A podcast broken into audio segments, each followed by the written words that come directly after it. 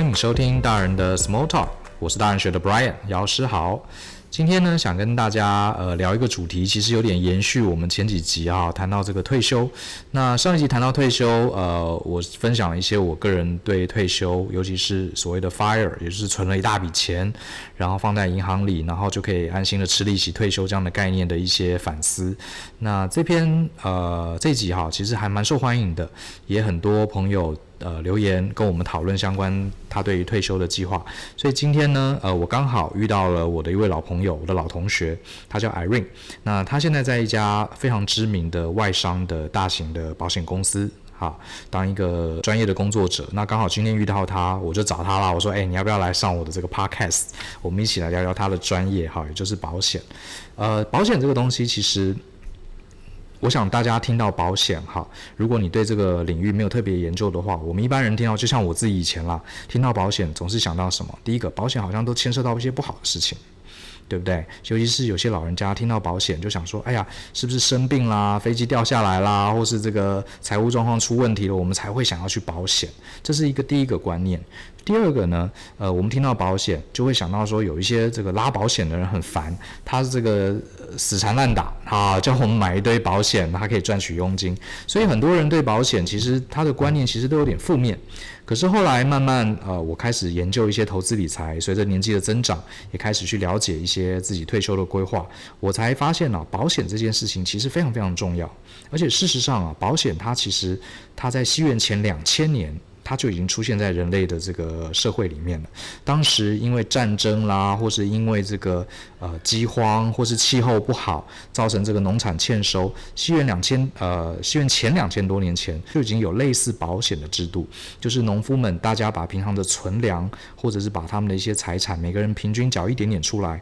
当遇到哪一个哪一块农地遇到了蝗灾，或是遇到了状况的时候，就可以把这些公积金哈一起来救助这个需要帮忙的人。啊，等于是这样的一个概念。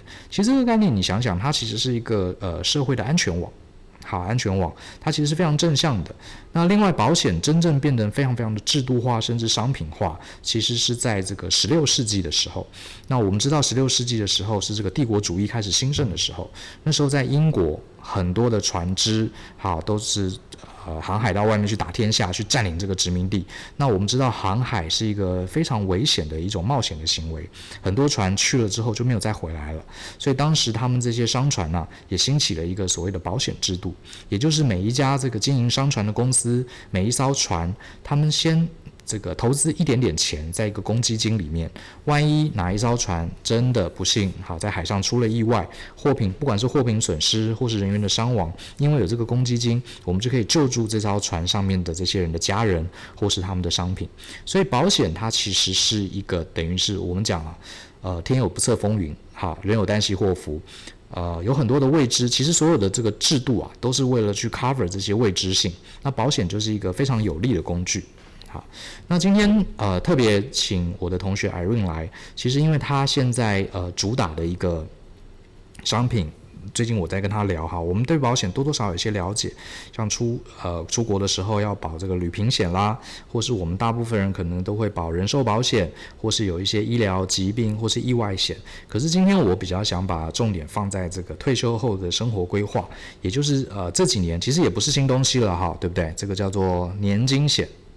对不对？你可不可以跟大家讲一下年金险它主要的概念，跟一般什么医疗有什么不同？哦、好，大家好，我想那个年金险，呃，顾名思义，听起来其实就是为了退休，呃，规划呃的其中一个准备项目。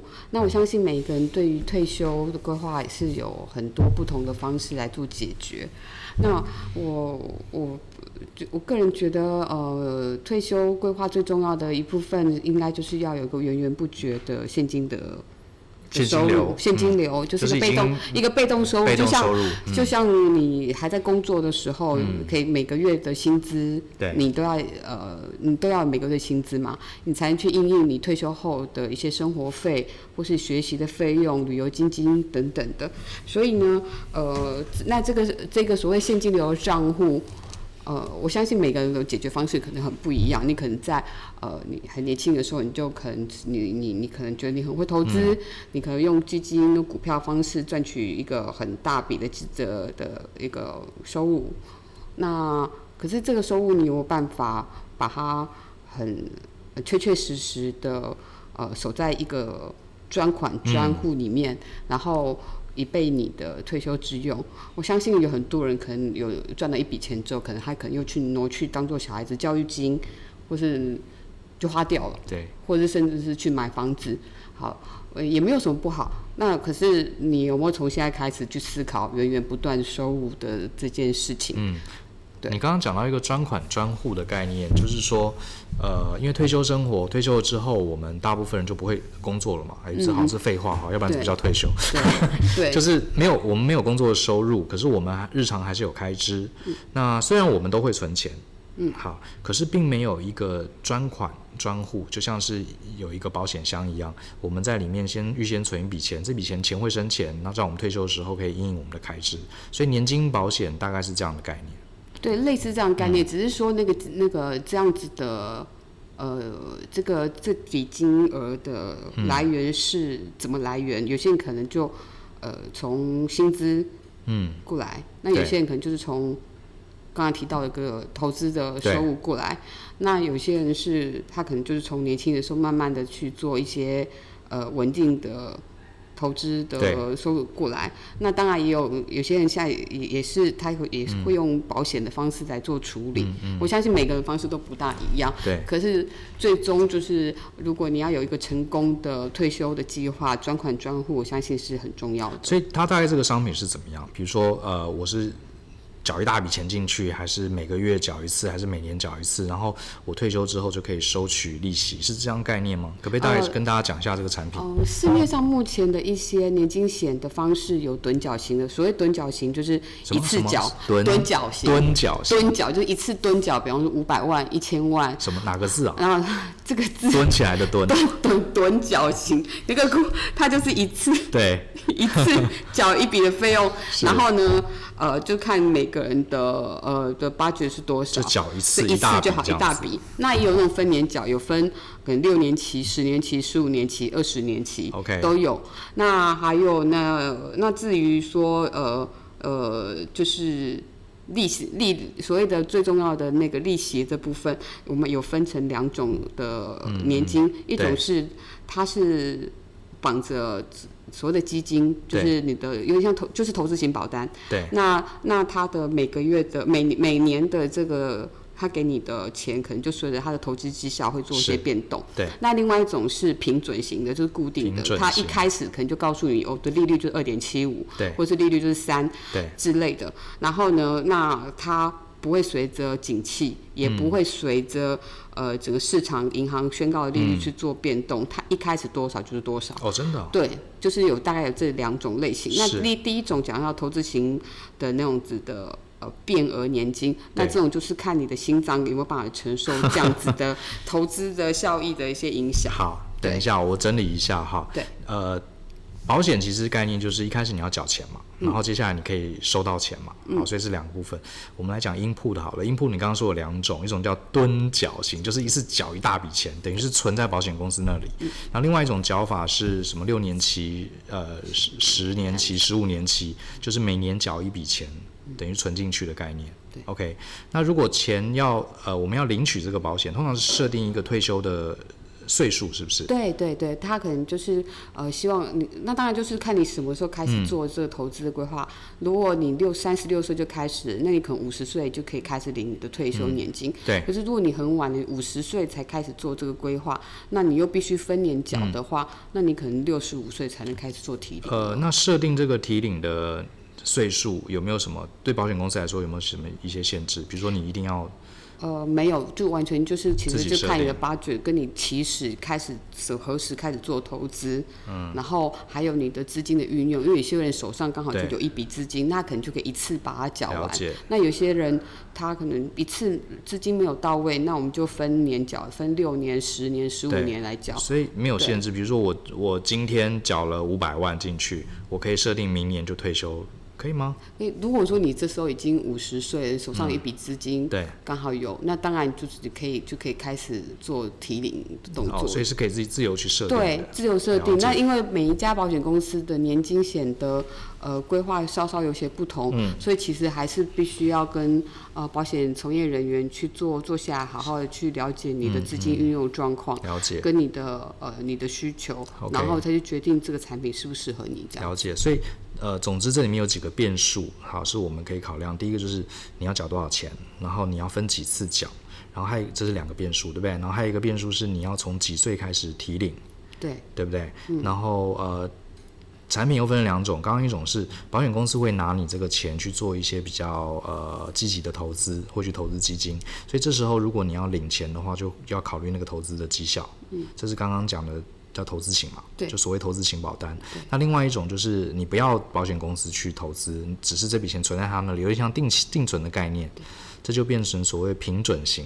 对对对。所以你刚刚讲这个百分二点七五是真的存在的利率，还是你举例？真的真的存在的利率。那因为呃，目前这样子的利率其实也比定存来的非来的来好一点。是啊。对，那呃，我觉得蛮适合是。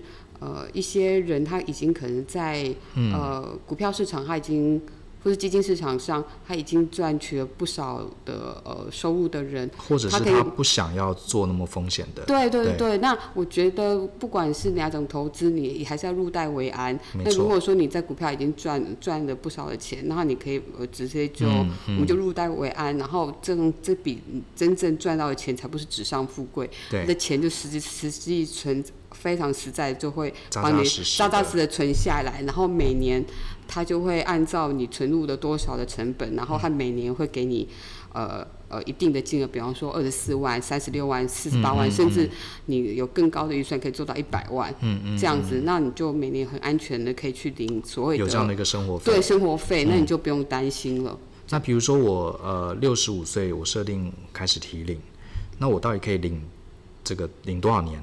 哦，这个就是按照按照商品，那如果以我们家的呃这个商品来讲，它就是领到活到老，呃就是领到老。哦，真的哦。对，因为长寿危机，其实这部分可能这几年很多人在提。嗯。那目前台湾平均寿命其实是八十岁。八十岁。然后台北市来讲的话，呃女生是八十六，男生是八十三。哇。那其实呃有些人的退休失退休计划会失败，是因为他可能。没想到自己 活那么久，人生人生人生最糟糕的就是那个呃呃这个这个活活的还没死，可钱已经花完了。对对，所以所以这个如果有一种商品，它刚好有可以可以符合这种活到老领到老的话，我个人是还蛮推荐这样的商品，就是至少不用担心说。呃，好像有像是已经停水了，你不知道水什么时候来，那桶水你到底要用三天还是用五天还是用十天，会让你老年的退休生活会比较有安心的感觉。嗯，呃，这里是大人学的 Podcast 频道，我们的节目叫做大人的 Small Talk。那我们今天请到的是我的同学 Irene 来跟大家谈谈年金险这方面的概念，也顺便聊聊退休的规划。那如果你对我们呃大人的 Small Talk 有任何的兴趣，或是想了解更多大人学的文章，你可以在 Google 上搜寻大人学，就会找到我们相关的文章。好，那我们继续再来谈。所以呃是什么样的人会像你手上很多客户嘛，对不对？像你今天来。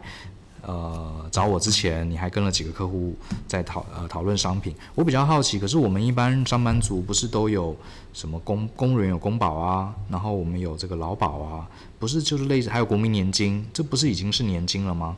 为什么还要再买这个保险？所以你一般客户是大概什么样的族群？呃，我的客群的话，其实 range 还蛮大的。嗯、那通常会呃愿意来购买这个年金险的话，嗯，他们可能会觉得，一是觉得刚你刚才提到那些、嗯、呃退休政府的退休年金，一来是他的额度，他可能觉得不够，不够，没办法符合他的、嗯、呃生活要求的水准。好像那些呃政府办的那些保险都有一个上限嘛，就是你就算薪水很高，嗯、你也不能。投一个更高的比例，对好像是这样。对。然后第二个原因当然是可能对于政府的这个信任度不够，信任度不够，你可以明讲没关系。他可能很担心劳保啊，或者是这些会垮掉之类的。嗯、然后有这几年新闻，这种类似新闻也都出来很多，很多没有没有停过。是。所以呢，呃有。如果对政府略略有点信心的话，那或许他的劳退这些这些，他可以把它先当做打底，嗯、然后我们再往上加。那如果完全如果没有信心的话，他投入的这些退休的一些呃计划的成本，可能就要再再拉高一点。再拉高一点，嗯、所以基本上就是一个护城河的概念。嗯，有些人他虽然呃已经有公保或是劳保，可是他的额度可能不够嘛，对不对？嗯、我们再多加一道墙。来作为防堵。那对，那讲到你提到的墙，其实我觉得退休还有一件事情可能要呃要很小心，就是嗯。呃，长期照护跟所谓的老年的这些医疗部分，oh. 你可能也是一个很重要护城河，嗯、因为你可能在这些所谓重大的这些风险发生的时候，他可能把你退休的基金吃掉三分之一，嗯、或者甚至吃掉四分之一，是，或者甚至更高，可能二分之一。嗯，那这样子的话，你的退休计划其实也就失败了。嗯嗯，哎、欸，所以你是不是你讲的这个东西，是不是最近大家在讲的长照险？对，长照险，可不可以也顺便跟大家聊一下？长照险，长照险，你你呃，你有接触吗？哦，我们公司是有针对长照这部分去规划一些像残扶险。那残扶险其实残扶险的理赔的标准会比长照险来的容易简单。那长照险它要做理赔的这个动作其实是比较复杂，每年可能需要呃去见医生一次。然后呢？可不可以先讲一些基本的？嗯、因为像我的话，我只听过这是长照险三个字，呃，它到底实际上是什么意思？也是一开始要缴一笔钱，叫缴保费嘛，这是一定要的。嗯、对。可它是在什么样的时间点会获得这个理赔？其实长照险的话，其实就是需要生病吗？还是？呃，没有，就是像有点像呃，它概念其实就像是失能的状况。嗯哦、那失能，能嗯、你失能呃有不同程度的失能嘛？那有可能有不同等级的失能，那有因为你你失能可能有很，比方说你有你不能进食有困难，是呃上上厕所困难，或等等困难，可是对无法生活自理，那这些困难可能会同是因为疾病也有可能意外造成的失能，嗯哼，对，那呃那这样针对这部分的失能，你可能就需要每年。每个月你就需要有看护费，嗯，然后你可能需要找，你可能有些因为失能需要一些器具辅助你行动，哦、对，那这些费用尤其是是看护费费用其实还蛮高的，对。那为了如果以一个四十岁的人，如果他投保类似这样子的险种的话，嗯，那他可能就是必须每年缴一一定的保险费用，那、嗯、可能就是看你要缴十五年或缴二十年，嗯、然后有分。呃，这个险这个费用你是身故的时候拿得回来，还是拿不回来？OK，啊，消是消耗型的呢，还是可以拿得回来？那消耗型的保费就便宜，便宜。然后如果说你身故一定要拿得回来，你这些。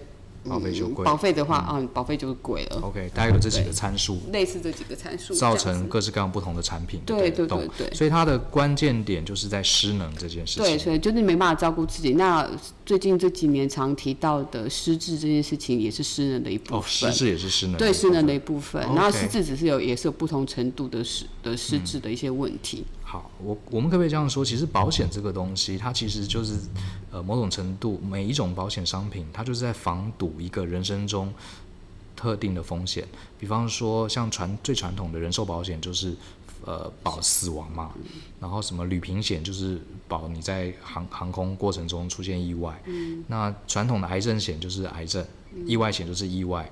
那这个长照险就比较是 focus 在失能。对，那失能，失能当然是表面听起来比较像是年纪大的时候才会发生，可是其实未必。因为年轻的时候，你可能就发生植物人的状况，你可能失能要很久了。所以失能险好像是这呃残扶险好像是这几这几年比较常听到，所以其实以前台湾是没有这个产品。对，残扶险是这几年有的新商品。哦，所以意思是说，在这个商品出现之前，如果有人家里不幸。有家人失能，其实就是要完全要自掏腰包，对不对？对，可是其实如果，可是如果说你是呃，就是所谓完全失能，以前叫做全残的话，呃，寿险也是可以做理赔的，也是 cover 一些，对，也是 cover 的。寿险其实是可以 cover 身故跟全残，嗯，对。可是你要全残，你才会做才有办法理赔。那如果是其他不同等级的失能状况的话，嗯，以前其实是没有，没有比较比较的，呃，有办法 cover 是以前的意外。可能用透过意外险的部分去失能，因为疾病失能的话，以前是没有这样子的险种。嗯。了解，所以像刚刚讲的年金险，也是因为大家现在活得久了，退休之后还要活很多年，对，呃，很担心大家没有钱，所以为了防堵这个风险，所以跑出来了年金险。是，OK，懂懂懂，因为我一直觉得保险是个很深奥的东西，所以现在这样听你一讲，我归纳一下，大概理解，其实保险的商品百百款，其实它每一个都是因应一个特别的。呃，风险状况，对，去做一个防护。嗯嗯嗯。OK，哎，那我很好奇，像，呃，像刚刚我们今天也聊了，其实你很多客户会讨论到年金险，多半都会牵涉到一个非常非常重要的话题，就是退休，对不对？对。对。那像你刚刚讲那个例子，也许你也可以跟我们听众分享一下，就是你有一些客户，其实他会考虑到很多很多，比如甚至还牵涉到什么继承啊。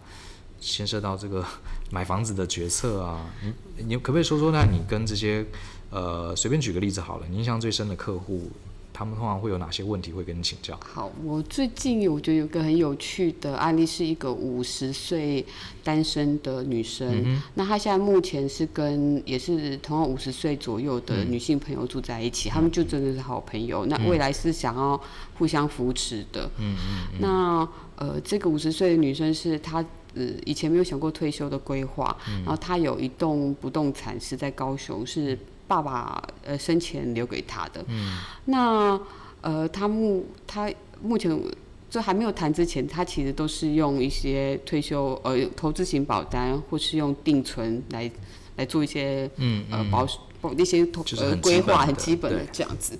可是后来深入了解之后，其实他还有更深的问题要解决。他与他其实呃跟兄兄弟部分有一些争产的问题，然后所以他未来的一些资产其实是不想要留给家人，他的兄弟兄弟。可是因为他没有呃结婚，所以他的法定继承人是他的兄两位兄弟，哦，所以他在与像目前买的一些投资型保单等等的，他其实是把他他的受益人是他的另外那位好朋友，跟他住在一起的朋友。其实这种事情。呃，这几年越来越常听到，因为我们的法律规定的比较死嘛，就是说你的呃钱继承人一定要留给家人嘛。比如说像刚刚这个案例，这个这位女生她虽然她跟她的兄弟可能不好，而且她的兄弟可能常常要骗她钱什么之类的，可是她照法律，她如果离开了，钱就一定要给她的兄弟。对，嗯、呃，因为民法特留份，就是他有特留份这件事情是，嗯、呃，你的银行的存款，你的。股票还有你的不动产、房子的部分，在你身故的时候，你的兄弟就是会拿到那一份。不不想给我，不能写个遗嘱说我不要给他们。呃，这部分的话会会就会其实是有点复杂，就算就算你呃，据我所知，是你就算写了这个遗嘱的话，其实。呃，兄弟还是有可能会拿到会拿到南非，因为法律民法上面的特留分是这样。嗯、那呃，所以我们在跟他对谈的时候，其实我们必须要去了解他真正的需求是什么。嗯。那了发现他这个部分的时候，呃，我帮他。他其实是想把钱留给他的好朋友。对，他说如果他真的发生问题的一些风险的话，嗯、他钱只想给他的朋友。所以，如果我们纯粹。呃，照着标准的法律来，这其实是非常难操作的，因为朋友其实非亲非故，对不对？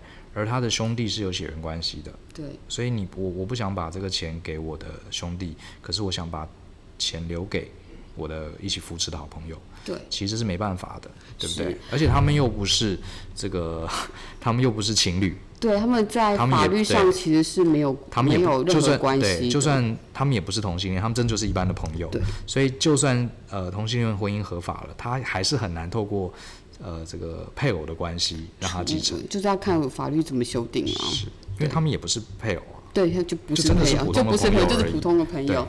对，所以这很难很麻烦。对，所以那时候，而且他还有呃不动产这件事情他解决。嗯、那呃，他一开始是先跟我提到说他的。高雄的房子，他很喜欢高雄房子，他不想要卖掉，嗯、可是他又处在一个矛盾说，说、嗯、他知道房子部分迟早。他的兄弟会拿到，就是会继承。如果他发生风险的话，嗯、那呃，还有他还有卡在一个很比较保守的观念，是他觉得有土地私有财，他想要把呃，他想要在台北，他想要把钱在台北再买一栋房子，嗯、然后以免以后老了之后没有地方可以住，嗯、因为他就是很多人告诉他说，老了之后你的退休，就是你退休之后老了之后，没有人会租房子给老人家哦，对，所以人家买房子，所以我们对于理。客户的理财，我们其实要通要通盘去看他嘛。那我们就是一来一定要先点破他的盲点，是说，嗯、呃，你的如果你这么在意你的兄弟拿到你的不管是动产或不动产，嗯，那你房高雄的房子就一定要活化，你可能要卖掉。对，卖卖掉之后，那你就要开始想你的退休规划应该怎么做。然后还有你最担心的，你退休金万一没有用完的，嗯，钱。可不可以留给你最重视的人，就是你的朋友？对，对。那我帮他规划的那个就是保险的部分是，就是要有呃两个保单，一个保单是他的保额很低，嗯、保费也不高。嗯。那这个保单的可能保额就十万块。嗯。那他的受益人就是他的兄弟。嗯。那他兄弟呢？如果我我这个客户如果万一发生不幸的话，呃。死亡证明书就只有亲人才拿得到，对，朋友是没办法申请，对，没办法申请。那他的呃，他的这个兄弟会为了，应该是，就是可能超过十万的的十万的这个金额，他客户他的他的兄弟是会愿意去拿这个呃死亡证明书给保险公司申请的理赔金。嗯嗯嗯。然后呢，保险公司一旦知道有有这个死亡证明之后，另外一个保单。的理赔也会启动，对，那个启动可能就是个年金险，可能比较大额的、哦、的年金险，可以照顾到他。对对对，他可以照顾他朋友，然后这年金险又可以同时的照顾他个人。嗯、那如果一旦他发生风险的话，剩剩余的这些金额，这个理赔金就是会给、嗯嗯嗯、呃他想要照顾的朋友这样，因为整个保险法的位阶其实是高于。民法的继承篇，所以他的受他的年金写的那个受益人，就第一顺位就可以填，OK，他的好朋友，OK，这样就可以解决他最在意的两件事情，一个是退休规划，嗯，你要第二件事情就是他的呃这个几这个钱不想要留给他的兄弟，对，所以透过这样的工具就可以呃，虽然有一点这个需需要绕一个圈子，可是至少。在我们现在法律比较死板的状况下，他某种程度可以更能执行他这个意志，对不对？对，特别真的，然后又可以帮他的退休规划完整的，呃，就是确认下来，让他可以安心无余的去每年可以有一个被动收入，嗯、而不用去担心他之前保呃投资型保单常常会有一些亏损的问题。像我想到那个时尚圈的大佬老佛爷，不是刚过世吗？对，他把他的巨额遗产留给他的猫，哎，这个好像在台湾可能没有办法做到。对，台湾的风气可能还没有到。一个是风气，一个是法律可能还没办法。法律没办法识破到那个部分。所以他是法国人嘛？他对，他其实是德国人。哦，他是德国人。所以在国外可能有些国家法律是允许真的把遗产留给猫，可是我们在台湾是不太可能，所以可能。不过还是有变通的方法，对，就是利用这样子保险的商品，好，把它分了两个保单，其中一个额度比较小，让他的家人可以去领取，领取之后等于就，嗯、因为家人才有权去提送这个死亡证明，对，这是我们法律的限制，虽然虽然有点太僵化，可是没办法，既然就是如此，嗯、可是透过这样双重保单，第二个保单也顺便启动，那第二个保单锁定的就是他真正想要照顾的朋友。嗯对。虽然非亲非故，对对对，嗯嗯嗯，了解。所以看来这个保险业务员其实还还是一个还蛮专业的，很像顾问的工作。你还要帮他想这些 strategy。对，然后我们也要去提醒客户说，他是否能承担这些风险，因为有些人他在做一些财务规划的时候，嗯、他可能没有真的很。想得很清楚，嗯嗯，嗯比方说，呃，买房这件事情，我们就必须要提醒他说，像，呃，他的投入成本如果这么高的话，呃，他的投报率可能没有像以前想象的那么美好，嗯、因为现在整个双北的房价其实是高的，对对，所以你要提醒他一些部分，这些这些事情都必须要提醒他，嗯、让他。呃，未来的退休计划才不会那么的僵化。他如果把手上的闲钱拿去买房子，也许也不是一个最好的选择，因为他可能五十岁，他可不要缴二十年房贷。对，而且这个还不如把这些钱拿去租一个不错的房子，剩下的钱可以做类似年金险这样的规划。嗯，对对对，我想就手边，呃，年纪大了，手边有一个呃，就是一个现金流，而且是源源不绝的，那他可能也不用就担心，嗯、呃，他可能老了七十七八十岁，他还要去工作等等的，还要去担心他的投报率好不好？嗯，对。我觉得这个虽然是对呃蛮多人是一个还不错的规划，嗯、这样子。我觉得你刚刚一开始讲年金险是一个这个专款专户的概念，我觉得这个还蛮重要的，因为其实我相信呃台湾人其实储蓄率是很高的啦，嗯，大家多多少少只要有能力都会存点钱，可是问题在于这些钱常常会因为一些一些呃突如其来的风险，我们就会把它花掉，比方说小孩子啊或是家人啊，那专款专户至少你会有一笔钱是为了自己，对不对？不是不是把所有的钱都花在别人身上，至少是为自己的退休留一笔，这笔就是你未来呃退休之后稳定的一个现金流。对对，像我相信，因为很多人他可能为了小朋友会做很多牺牲，比方说小朋友的教育，嗯、他想说我先存小朋友的教育金，对，可是这样子。也没有错，只是教育费这件事情其实是可以是可以很弹性的。你受怎样的教育，还有小孩子他可以或许可以申请奖学金，或是呃学贷，然后呃私立公立等等，这个弹性其实很大。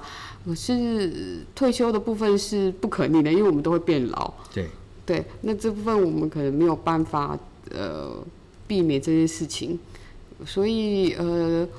常常很多人都会觉得说，我可能先把小孩子的事情先处理好，再来想自己的事情。那呃，反而很晚才开始规划这个退休的计划。其实我觉得是两边是可以同时进行的。嗯哼，呃，讲到这里，我也想推荐大家看一些文章。我们在大人学的网站里面，其实有几次有谈到退休规划，有谈到保险。呃，有兴趣的话，不妨你可以搜寻几个关键字。好，首先当然要搜寻大人学，空一格，你可以打入保险，或者是大人学空格储蓄险。好，保大人学加上储蓄险，或者大人学加上保险，你都会看到过去我们曾经针对保险还有退休生活有写过的一些文章。那大人学如果你找不到的话，我可以直接告诉你网址。哈，D A R E N 就是大人的拼音。哈，academy C A D E M Y dot com。好，或者你直接搜寻“大人学”，大人就是大人小孩的大人，学就是学习的学，然后加上你想搜寻的文章主题，你在 Google 上就会看到我们的文章。好，那我们继续来跟 Irene 聊聊。其实我想聊聊他个人哈，他呃，你们不一定猜不到，他其实你做保险多久？其实才一年两年，嗯，快两年，快两哦，已经快两年了，还蛮快的。嗯、他在做保险之前，其实他是这个在时尚业、时尚精品业做行销的。对不对？是，还蛮厉害的。所以，呃，你这样职涯做了一个转换，你现在做了两年保险，你觉得这两个工作最大的差异在哪里？我想，我会觉得价值这件事情很不一样。哦，以前的提供的价值可能就是在所谓那些高资产客户。对。提供他们一些奢侈品，高资产就是有钱人啊。对，就是提供价值，在于那边，嗯、然后我们创造呃品牌的形象，然后这个让客户接受这个品牌，然后接受这个品牌之后进而消费，主要是奢侈品，对，奢侈品，嗯、不管是车，我以前待过车业或者后来的珠宝业，那。现在这个工作，我觉得提高，我觉得价值对我来讲是是更高的。嗯、然后，服务的课程从一般的上班族，当然高资产客户也有。然后我们提供他的规划是更全面性的，你要更了解这个人的想法跟需求，嗯、跟心理层面的问题。你要当一个咨询的人。嗯然后你要当一个倾听者，嗯，呃，而且你会陪他从年轻到老，对，就嗯，帮他解决一些人生不同层面的问题。嗯，我觉得这样的价值对我来说比以前更来的更踏实一些，更踏实，更有意义。因为你真正扎扎实实了解决这个客户人生中一个很重要的问题。对对对，对，对以前卖这个呃名车卖珠宝，虽然它很 fancy 很酷，嗯、可是它比较虚无缥缈一点，毕竟是有钱人的这个锦上添花的一些消费。嗯嗯嗯。哎、嗯，那我我我想再更针对性问一下哈，嗯、现在台湾其实越来越多人是单身，嗯、不管是自愿的也好，或者是呃就是没有碰到缘分也好，尤其是很多女孩子。呃，我们可不可以针对这样的一个族群，就是说，呃，她是她可能是专业的白领，然后她是女性，她可能这辈子还没有结婚，或是不打算结婚，以这样的，然后可能是一个小资族，每个月大概薪水三到五万不等，好，这样的一个 range，年龄我们就设定三十好了。像我觉得台湾这样的族群，而且大人学有很多的学员们也都是在这个 range，嗯，好，他们本身很聪明，然后也很愿意规划，然后你能不能给？这样的族群的一些建议，就是他在财务在退休上，他应该呃做哪些投资，或是哪些保险是一定最好要有防火墙要建立起来的。你说只呃针对退休的部分，针对这样这样的族群各方面，各方面，不光是退休。那我会说，如果他以他固定的收入来讲，嗯、他可能先呃先要分三块部分，第一个就是所谓的活存，嗯、那那活存里面就是他他可以。支付他日常的花费啊，他的学习、他的运动啊，他的食衣住行。那另外一个就是他可以去做一些，他给他去做功课，做一些投资。然后第然后第三个部分就是所谓的退休的规划。对对，那他这三个部分的话，呃，如果以就是很有纪律去执行它的话，你才能扎扎实实把一些钱给存下来。那至于说投资的计划，呃。有些人是可以承受比较风险性高的，那有些人可以承受风险比较低，就那就是就那就是看人。嗯嗯，对。嗯，哎，你刚刚讲到说分三块，呃，第一块我懂，就是日常花费嘛，你一定要有一个活存的现金嘛，嗯、对不对？你后面讲的是退休跟投资，好像这两个很多人是把它当成同一块，对不对？对，就是有些人会觉得。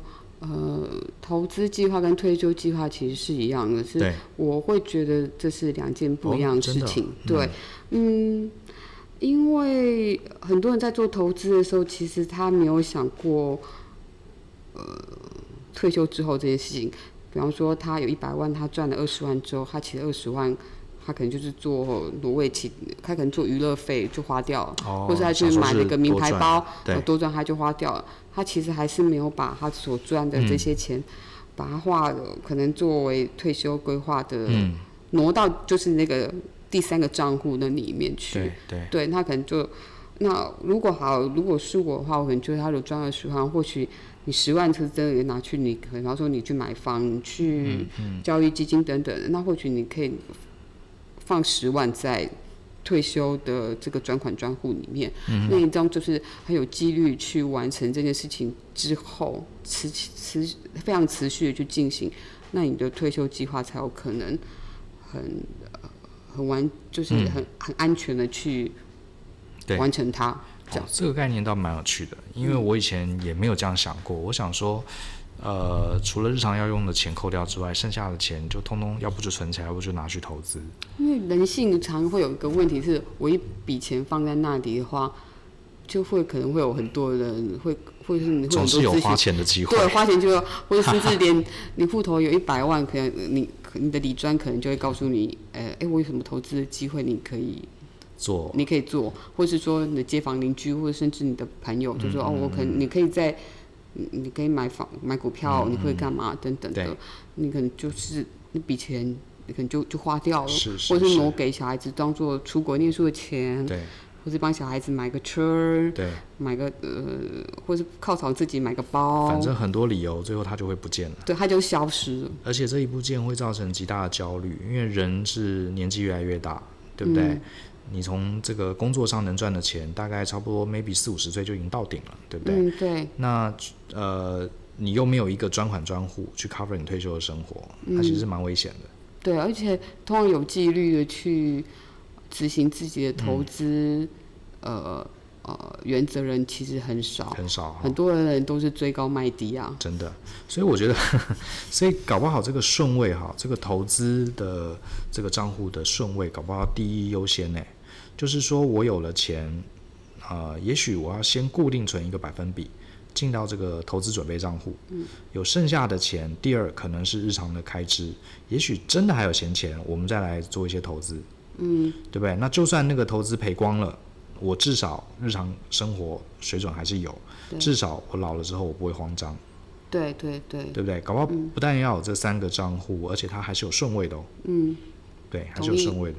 所以你看，像那个零八年金融海啸、金融风暴，然后次贷危机，呃，我知道台湾有很多人都买了那种衍生型的金融商品，对不对？然后呃，我觉得买那个东西本身没有什么问题，虽然它后来结果是赔了，对不对？每个人投资有他自己的理念嘛，跟想法。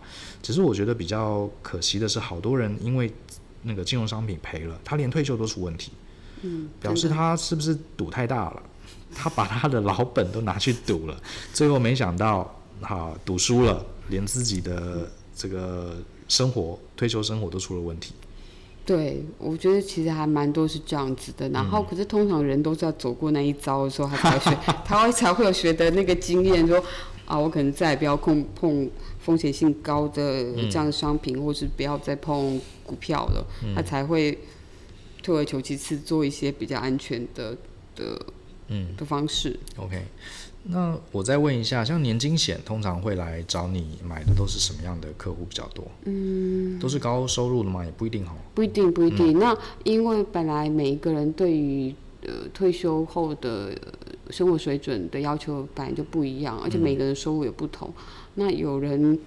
需要一，他退休后可能需要一年一百万，有些人可能就在一年二十四万可能就够了，嗯，因为也要跟他原本累积的一些资产可能也有关系。对对，那有些人可能有房房租的被动收入，可能有些人完全没有。对，所以其实是因人而异的，嗯，我们必须要去了解，去去呃深入的对谈之后，才能给好给予一个比较适合的意见，这样子，嗯，因为我们也不希望说他呃。把所有钱都拿来做年金规划，就会手上完全没有活用的资金，嗯，然后你生活品质变得非常非常差，这样可能也不适合。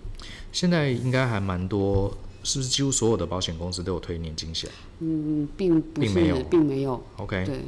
所以如果可是还是有一些选择嘛？对，对对当然有一些选择。如果有人想要买年金险，我们该怎么去比较？